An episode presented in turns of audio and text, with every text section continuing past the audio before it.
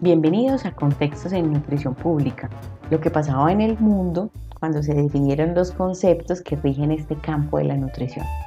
Soy Marcela Ruiz, nutricionista dietista, egresada de la Universidad de Antioquia y apasionada por estos temas de la historia de la nutrición. En este podcast vamos a hablar sobre el informe Hunger Hotspot informe más reciente sobre alertas tempranas de inseguridad alimentaria publicado por la FAO y el Programa Mundial de Alimentos. El pasado 26 de enero del 2022, la FAO y el Programa Mundial de Alimentos lanzaron el informe que en español se llama Puntos Críticos de Hambruna, Alertas Tempranas sobre Inseguridad Alimentaria. Es un informe que ha causado gran revuelo en el país pues aparece Colombia como uno de los países con riesgo de hambre aguda para este año. Ha sido tanto el revuelo que el gobierno nacional rechazó el documento y con una nota diplomática solicitó a la FAO la rectificación de este informe. Tiene que ser muy serio lo que allí se plantea para que el gobierno a través de una nota diplomática solicite oficialmente la rectificación. Entonces, ¿qué es lo que dice ese informe? Eso es lo que vamos a analizar aquí en este podcast. En primer lugar, hay que hablar de los autores del informe, la FAO y el Programa Mundial de Alimentos. Son las organizaciones oficiales que manejan en el mundo lo que tiene que ver con la alimentación. Son las autoridades en la materia, son los referentes. Ambas organizaciones pertenecen al sistema de Naciones Unidas. La FAO es la agencia especializada para la alimentación y la agricultura. Su objetivo es lograr la seguridad alimentaria para todos y también trabaja por mejorar el estado nutricional de las poblaciones. El Programa Mundial de Alimentos, por su parte, es precisamente eso, es un programa y brinda asistencia alimentaria a poblaciones en situación de emergencia y trabaja con las comunidades para mejorar su nutrición y crear resiliencia frente a las hambrunas. Son organizaciones con mucha trayectoria, con un amplio equipo de profesionales de diferentes áreas y que permanentemente están midiendo y monitoreando la situación de la alimentación y la nutrición en el mundo. En las últimas tres décadas, la evaluación y el monitoreo que realizan estas entidades ha sido mucho más conocido, en gran parte pues por las facilidades de la comunicación eh, debido al Internet y también debido a que todas las organizaciones del sistema de las Naciones Unidas y los países miembros, o sea, los Estados miembros, han determinado unos objetivos comunes. Primero fueron los Objetivos de Desarrollo del Milenio, los ODM, que fueron unas metas a lograr que se establecieron en el año 2000 para lograr en el 2015. Y posterior a estos, se definieron los objetivos actuales que se llaman Objetivos de Desarrollo Sostenible o los ODS y tienen una vigencia que va del año 2015 a 2030. Entonces, en el marco de los ODS son muchísimos los reportes de avance y de monitoreo que los organismos de las Naciones Unidas producen periódicamente. Entonces, no es extraño que haya un reporte sobre alertas tempranas de inseguridad alimentaria. Cabe señalar aquí que las informaciones de base que utilizan las entidades para sus reportes son informaciones oficiales disponibles de cada país.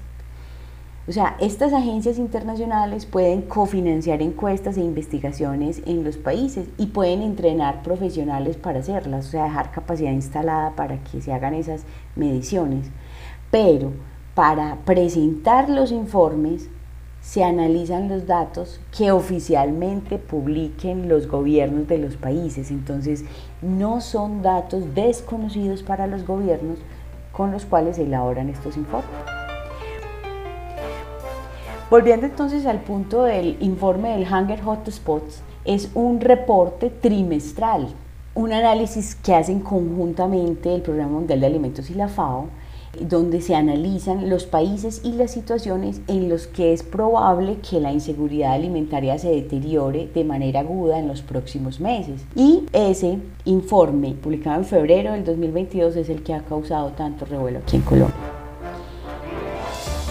El reporte presenta que en el continente americano hay tres puntos de riesgo o tres hotspots, tres puntos calientes para inseguridad alimentaria. Y son tres países, Haití, Honduras y Colombia. Haití es infortunadamente uno de los países de este continente que más aparece en este tipo de reportes por su inestabilidad política y económica y por la escasez de alimentos que se ha agravado por fenómenos naturales como el terremoto que tuvieron en el 2011 y las temporadas anuales de huracanes. Entonces es un país que recurrentemente aparece en estos informes.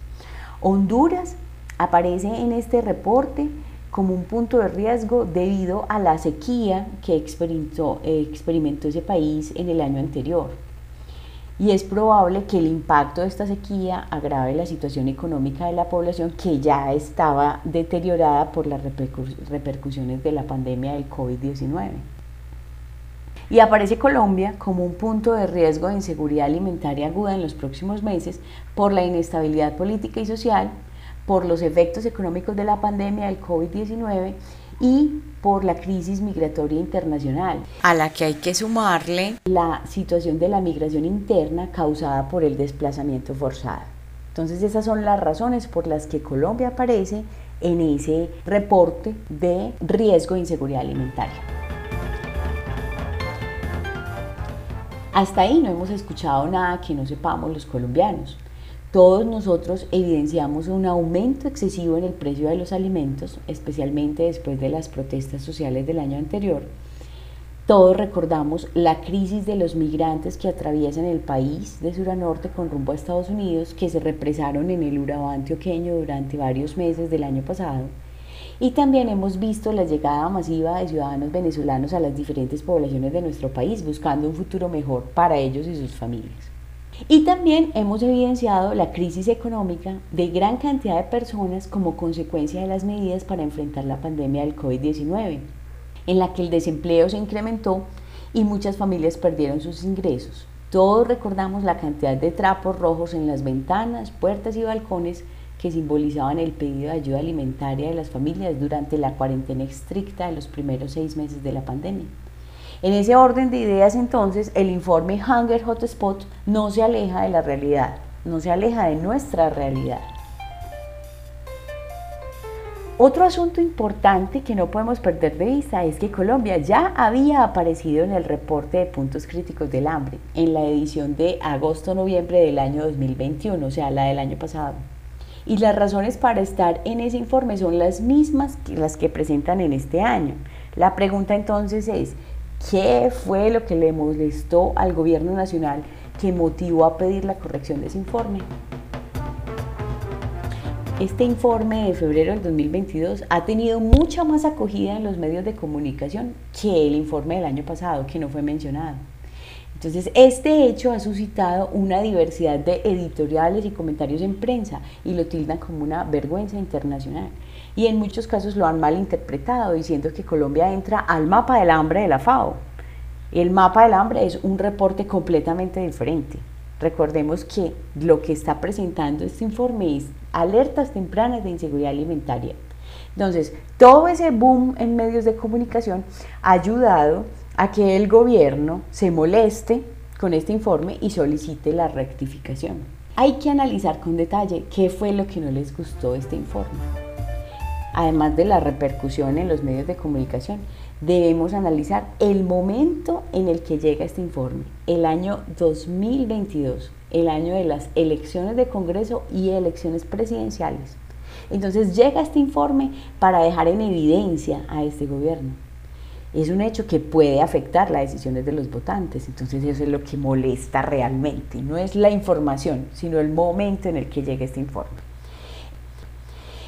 Este informe presenta con datos cómo la situación de la inseguridad alimentaria se está empeorando en el país y dice el por qué.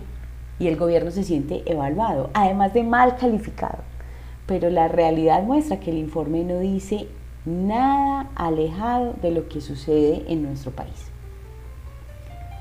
El informe reporta claramente que los retrasos en la implementación del acuerdo de paz del año 2016 han llevado a nuevos brotes de violencia que solo en el año 2021 causaron más de 61 mil desplazados. tres veces más que los del año 2020.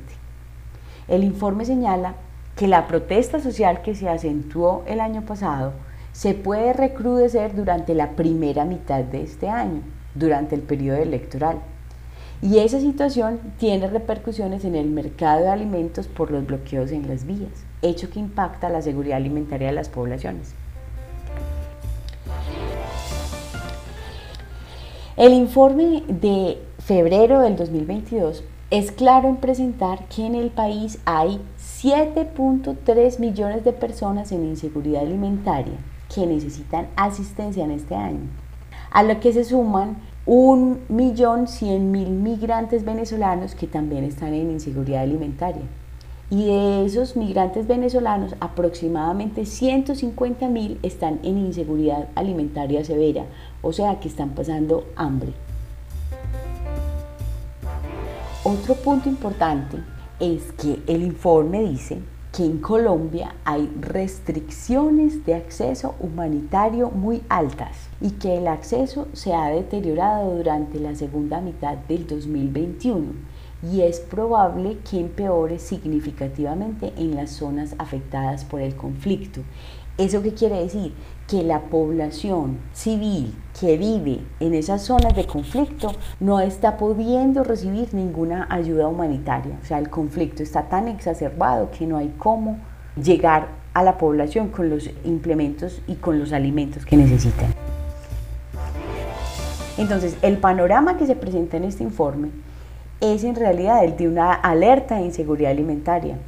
Es completamente posible que se empeoren las condiciones de alimentación de todos los colombianos, especialmente de los más pobres y de los que viven en las zonas de conflicto.